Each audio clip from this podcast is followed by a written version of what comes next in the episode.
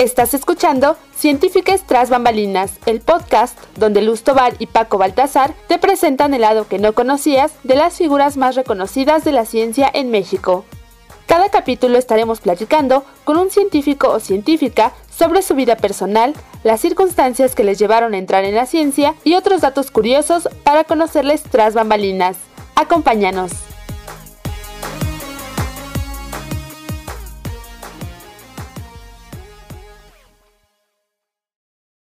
Bienvenidos a un nuevo episodio de Científicos tras bambalinas. Yo soy Luz Tobar. Y yo, Paco Baltasar. Y el día de hoy contamos con la presencia de la doctora Solange Yvette Rivera Manrique, ingeniera en biónica con maestría y doctorado en tecnología avanzada. Agradecemos mucho su presencia eh, en este episodio con nosotros, doctora, y esperemos que pase un buen rato en nuestra compañía. Muchas gracias por la invitación y espero también eh, que todo lo que les pueda compartir sea eh, pues para sus futuras carreras y pues que salgan o que les despierte este interés científico con lo que vayamos a platicar aquí. Muchas gracias, doctora. Para comenzar la charla, a mí me gustaría preguntarle, ¿de dónde surge el interés por, la, por estudiar ingeniería en biónica?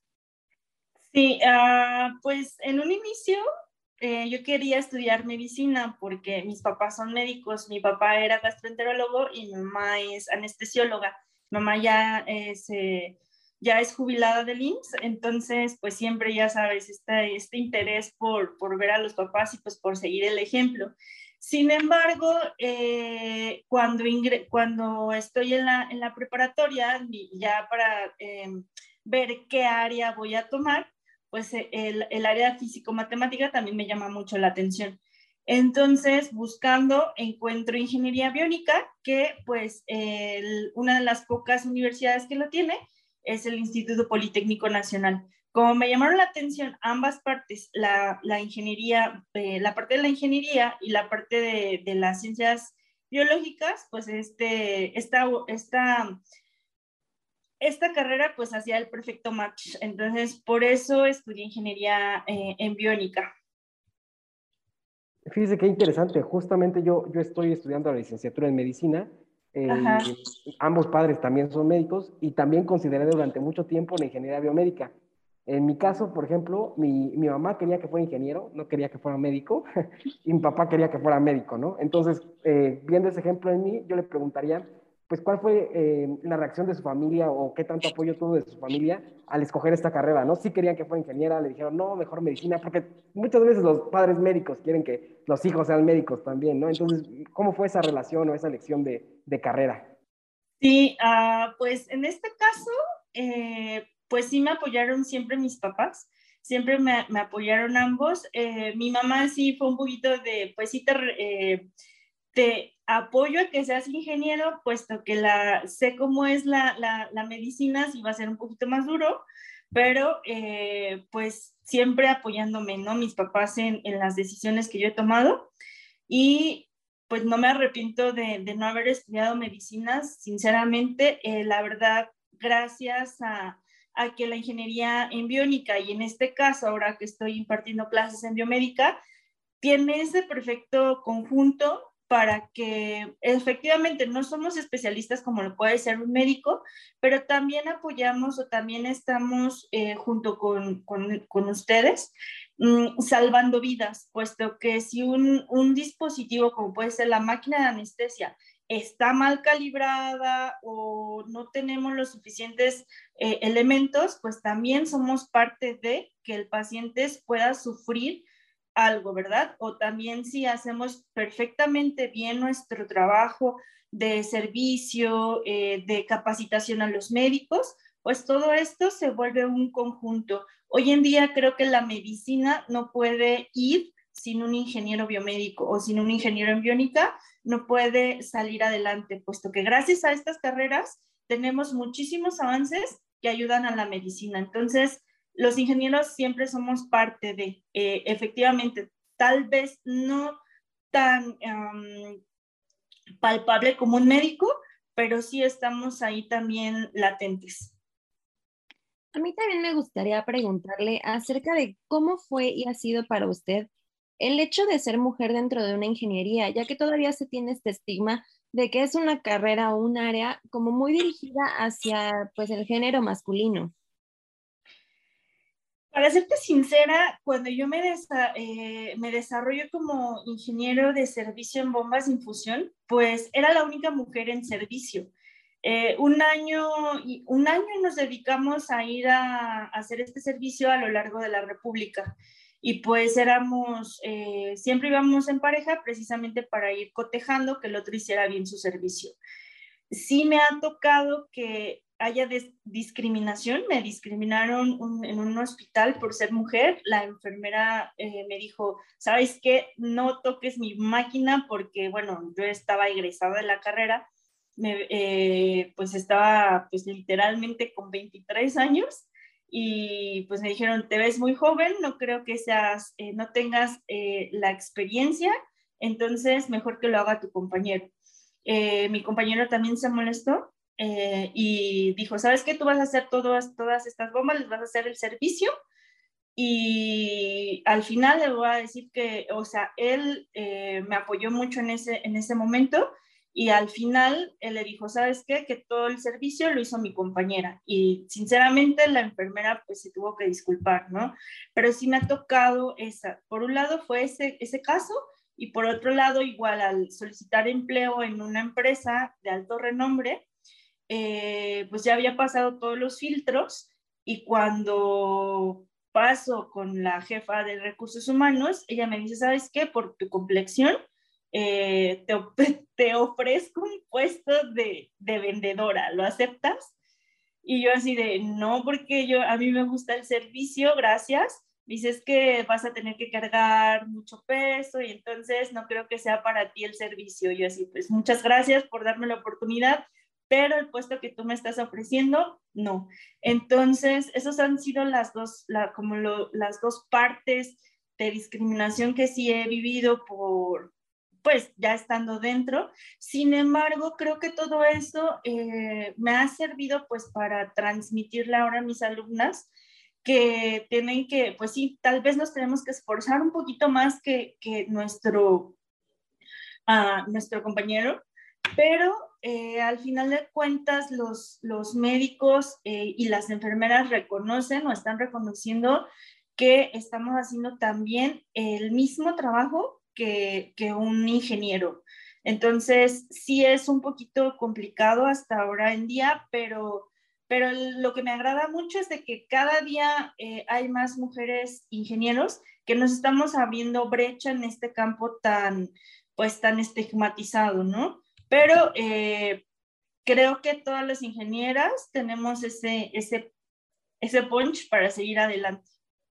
Sí, esto que comenta muy interesante y también muy, muy complicado, pero justamente eso que menciona es importante porque al final de cuentas el, que se hagan las cosas y el demostrar, eh, ahora sí que tienen la misma o, más capacidad, este, independientemente del sexo o del género, este, pues al final es lo más importante. Y retomando un poco de, los temas que ya mencionábamos, em, nos comentaba que fue durante el bachillerato cuando vio esta combinación de dos áreas, pero em, no sé si ubica eh, algún punto específico en el cual haya decidido dedicarse a la ingeniería biónica. Sí, cuando pues eh, ya tengo que tomar esta decisión de, yo, hice, yo presenté mi examen en, en el Politécnico y pues tenemos tres opciones. Eh, cuando decido ingeniería biomédica fue efectivamente pues ir uh, pues un poco antes sinceramente del examen.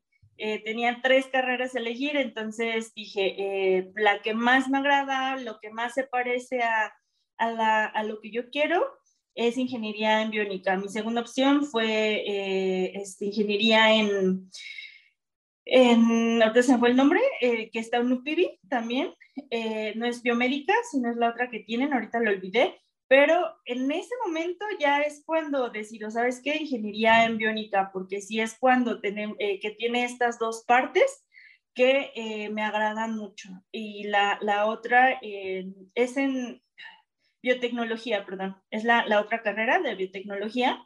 Es un poquito más, sí es de ciencias biológicas, pero no se apega tanto a la parte de medicina. Entonces, es ahí cuando decido estudiar ingeniería en biónica y pues por suerte sí eh, fue mi, primera opción y pues eh, me quedé ahí. Eh, y pues ya, de ahí en adelante, yo ahí hay que recalcar, recalcar, perdón, que yo venía de colegio, entonces sí fue un shock un cambio muy drástico para mí ingresar a una escuela pública, no tanto por el, por el ambiente, sino porque yo no estaba acostumbrada como a, a que tuvieras la puerta abierta o que no te estuvieran checando cada hora si entrabas. Entonces esa parte para mí fue un poquito desconcertante, pero eh, la verdad, como les digo, ¿no? Para mí ha sido la mejor experiencia, eh, pues estudiar en el Politécnico, tanto en la licenciatura, la maestría y el doctorado, para mí ha sido pues, pues una experiencia muy buena. Doctora, a mí también me gustaría preguntarle algo eh, ya fuera como de este tema justamente, ¿no? Hablando de cosas pues más simples, ¿qué le gusta a usted hacer en su tiempo libre? ¿No? Porque yo creo que también, o sea, dedica mucho a su profesión, pero también nos gustaría saber qué, otras cosas le gustan, qué pasatiempos, hobbies, etcétera. Sí, ah, pues desde que yo estaba igual en la licenciatura, eh, más bien dicho, desde antes, desde la preparatoria, eh, yo me dediqué al atletismo. Entonces, durante el atletismo, la, universidad, siempre he competido, eh, bueno, siempre competí, ahorita ya no realizo como tal una, una, un entrenamiento tan fuerte como el que hacía, eh, pues en, en, esa etapa competí por el Distrito Federal, por el IMSS, representé al Politécnico, entonces ese, eso siempre se me ha quedado, realizar ejercicio, realizar deporte.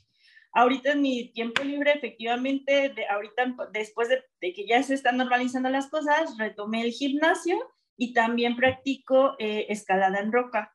Eh, eso también lo aprendí en la, pues en la universidad. Eh, también pude ingresar al, al grupo de, de escalada del, del, Instituto Politécnico Nacional. Entonces, el deporte siempre ha sido como una base para mí porque me ha dado mucha seguridad. Mm, ciertamente por todo lo que pasamos como ingenieros, como mujeres, a veces sí la autoestima pues va un poquito para abajo y lo que a mí siempre me ha mantenido ha sido el deporte y leer, o sea, leer libros de, de muchas cosas o de muchos temas más bien. Y esas han sido como las dos partes que, que hago en mi tiempo libre, ejercicio y pues la lectura, ¿verdad? Lectura lejos de, de ahora sí de introducirme a, a mi área, sino que pues ya más, me gusta mucho la historia de México, eh, pues libros también como de un poquito de, de las historias de las religiones. Eh, no tengo una, una no, no, soy católica, soy budista y bueno, y un poquito igual hinduista, entonces eh, no soy como nada más de en una religión, sino que me gusta saber de todas o para darme yo misma esa mm, libertad de, pues, de ver qué escoges, ¿no? De a quién tienes pues un poquito tu fe, que muchas veces nosotros los científicos la tratamos de separar, pero en realidad eh, creo que a veces la fe nos salva de muchas cosas, ¿no? Por ejemplo, a mí la, meditación me, ayudó a salir, las, se los comento, eh, de una depresión muy fuerte que yo tuve en el doctorado y me metí a la meditación y fue así como de salir de eso y realmente por eso me he introducido más a ese tipo de, de, pues de, no religiones, sino pues de un estilo de vida, ¿verdad? Entonces, esos son como mis pasatiempos, eso es a lo que pues prácticamente me dedico en mis tiempos libres, así a la meditación, hacer un poquito también de yoga, pero el deporte siempre eh, lo he tenido presente porque creo que te forja la mente para también siempre llegar a tu objetivo, que es lo que como científico también nos tenemos que mentalizar para eso, ¿no? Y te ayuda también el deporte a no frustrarte. Doctora, eh, de todo esto que nos mencionó, yo rescato varios aspectos que me parecen muy interesantes. El aspecto de la disciplina y el deporte, para, o sea, relacionado con la práctica científica. El aspecto de la fe como forma de conocimiento, aparte del método científico y quizá las ciencias exactas, las ciencias fácticas. Y también el aspecto de la salud mental. Entonces, quisiera comenzar con este último. Em, usted nos mencionó, no es por ahondar en, su situación o en su experiencia, pero desde su perspectiva, ¿cuál cree que pueda ser el impacto justamente de las enfermedades de salud mental en el personal, eh, tanto dentro del área eh, de la salud como el área científica, ¿no? Ingenierías, eh, quizá también un poco a, las personas de mi área medicina, ingeniería biomédica, científicos, biólogos. ¿Qué, ¿Qué impacto o qué tan frecuente cree que es personas que dentro de esta área sufran de enfermedades mentales y qué tanto cree que se hable y qué tanto cree que lo estemos ignorando? Ah, con respecto a este tema, yo lo, como les comento, lo viví.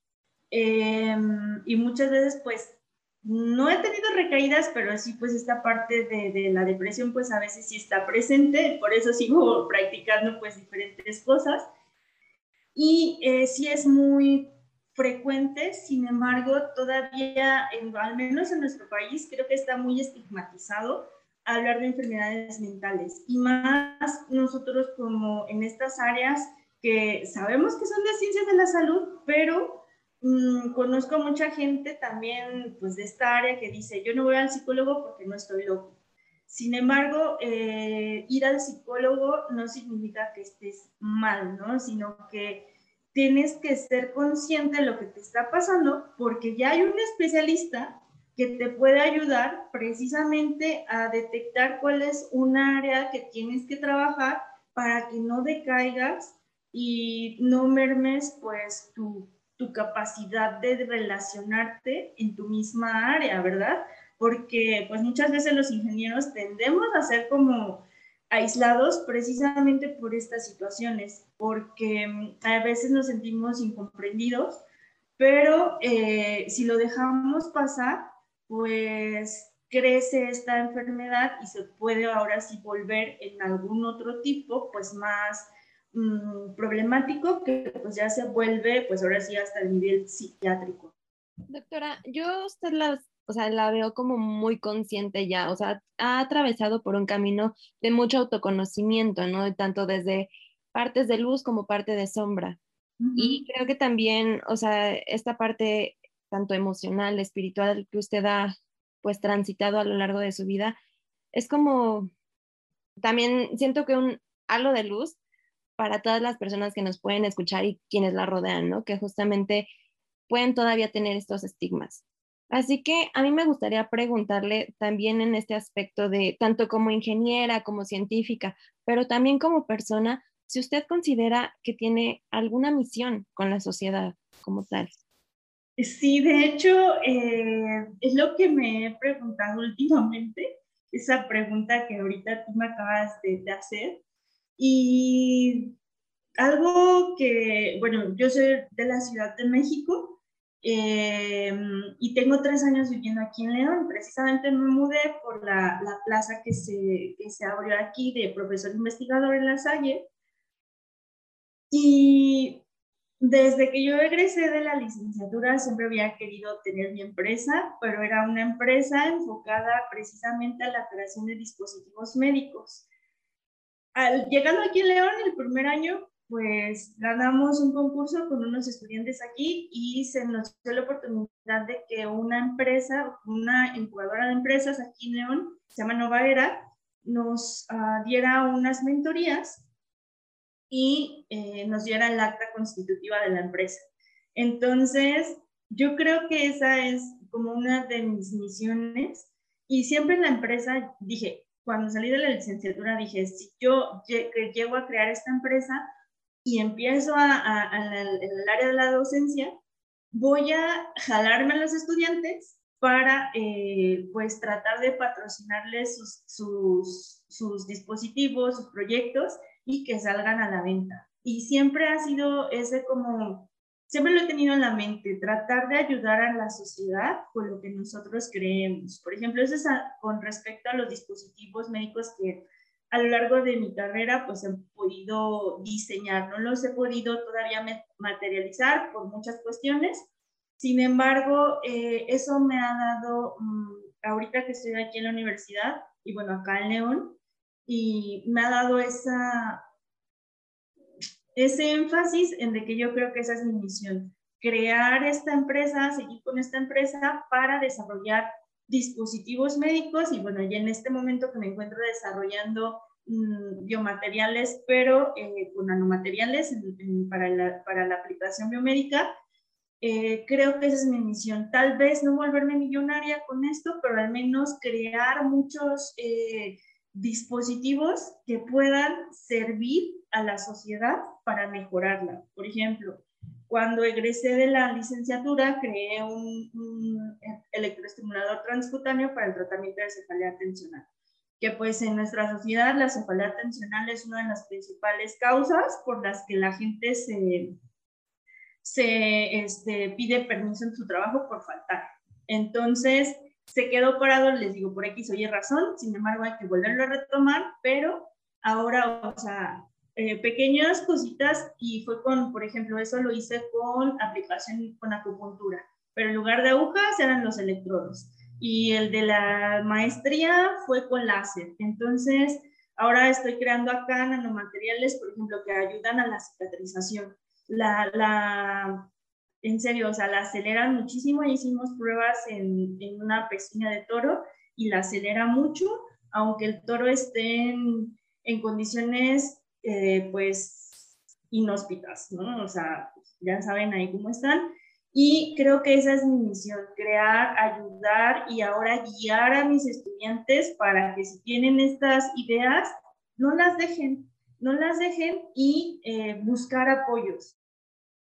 Ahorita mencionó algo también muy interesante eh, sobre el papel o su labor como docente, su labor como maestra. Entonces, justamente yo quería preguntarle sobre eso. ¿Cómo fue que usted eh, obtuvo esa pasión por, por, dar clases, por transmitir el conocimiento? Porque no todos, no todos lo tienen, ¿no? Muchas veces se ve a personas con, alto, con muchos estudios, muy capaces, que dominan su área a la perfección, pero que al final no tienen esa pasión, quizá ese gusto o incluso esa habilidad para transmitir esos conocimientos. Entonces, justamente ¿Cómo es que usted eh, se decantó también por esta área de la docencia y cómo ha sido su experiencia ahora durante la pandemia, que ha sido difícil para tanto maestros como alumnos? ¿Cómo lo ha vivido usted?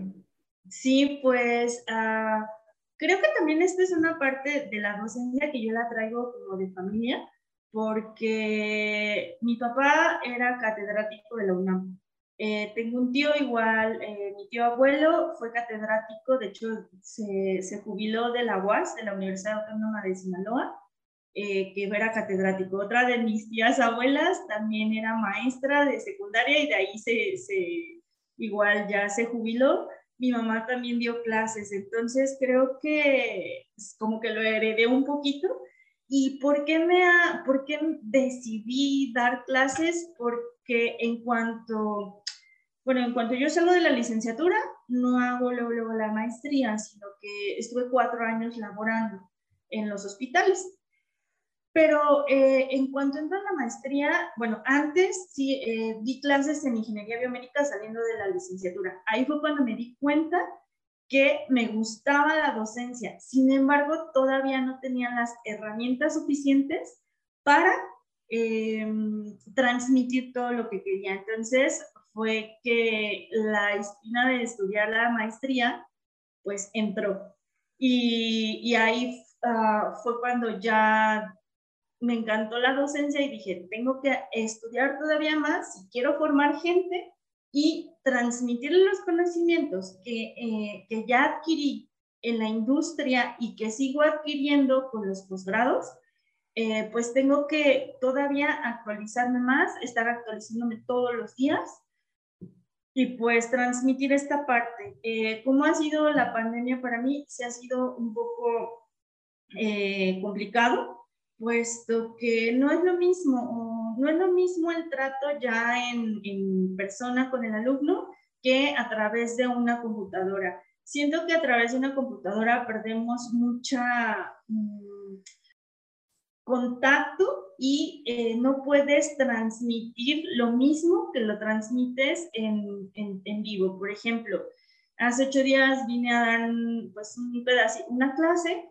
con un, pequeño número de alumnos y pudimos hacer hasta otras actividades que no puedo hacer en línea porque la convivencia se, se presta precisamente para ponerle más ejemplos, para hacer pequeñas actividades de bueno, a ver, ¿tú qué harías si una empresa te contrata y tienes que vender, no sé, tienes que llegar a tu cuota de un millón de dólares en un mes? ¿Qué harías tú para venderle al médico ese millón de dólares? Entonces, eso no lo puedo hacer tanto en, pues en conferencia, aquí en chat, pero en persona sí es muchísimo mejor. Pero aún así creo que he tratado de buscar algunas alternativas para que no se vuelva tediosa la clase, que pues a cierto punto sí llega a ser tediosa para ustedes y para nosotros. Sin embargo, trato de hacer estos, pues pequeñas dinámicas para que no se vuelva así. Y bueno, creo que ha funcionado y también trato de ser como muy democrática con mis alumnos. Siempre tratar de, darles diferentes opciones y que el grupo sea como el que tal, también diga, ok, queremos hacer esta actividad este día y les pregunto la retroalimentación, si les gustó o si les gustaría que modificáramos. Entonces, eso me ha ayudado para que no se vuelvan tediosas las clases en estos casi dos años que ya llevamos así. Doctora, si usted pudiera cambiar algo, lo que sea, de su labor en general, ¿qué sería y por qué lo cambiaría?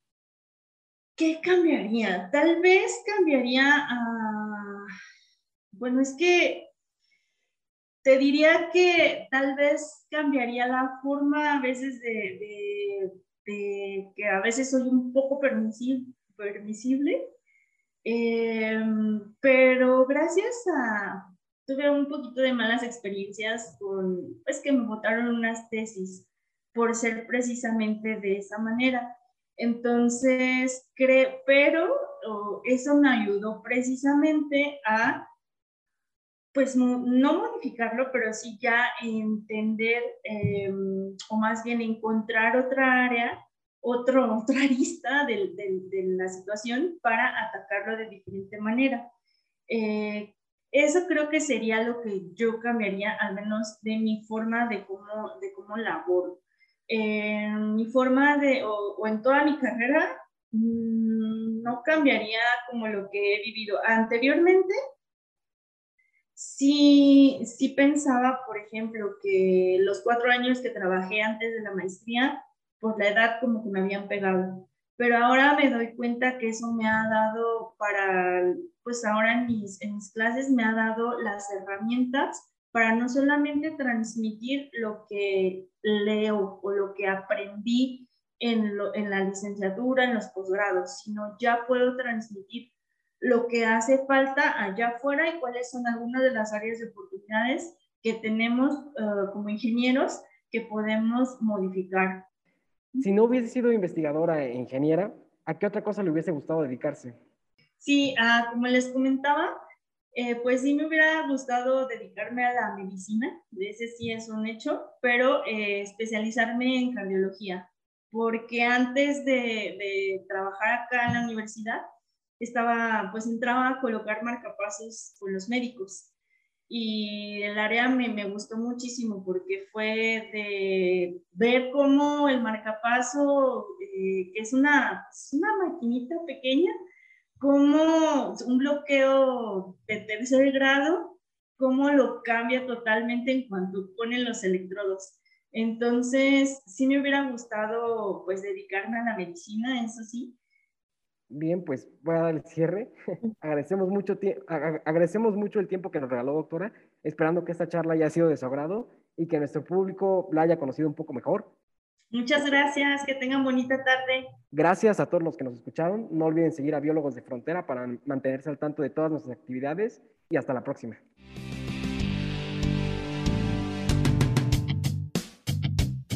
Científicos tras bambalinas es un podcast realizado por Biólogos de Frontera una comunidad creada por estudiantes que busca expandir el acceso al conocimiento sobre la ciencia de frontera y lograr un acercamiento de la sociedad a la actividad científica. Científicos tras bambalinas está integrado por Sergio Gutiérrez, Luz Tobar y Paco Baltazar. César Aspiros es coordinador general y fundador de Biólogos de Frontera. La producción está a cargo de Daniela Sandoval. Síguenos en nuestra página de Facebook. Estamos como Biólogos de Frontera. Gracias por escuchar.